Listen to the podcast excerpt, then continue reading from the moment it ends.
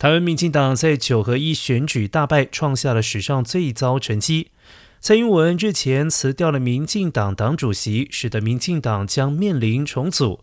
民进党派系高层指出，虽然行政院长苏贞昌获得未留，但如果英苏体制继续，等于是民进党在败选之后仍然没有痛定思痛，深切的反省。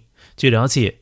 民进党各派系在败选之后都有各自举行会议，讨论下一步，并且看其他派系如何出招。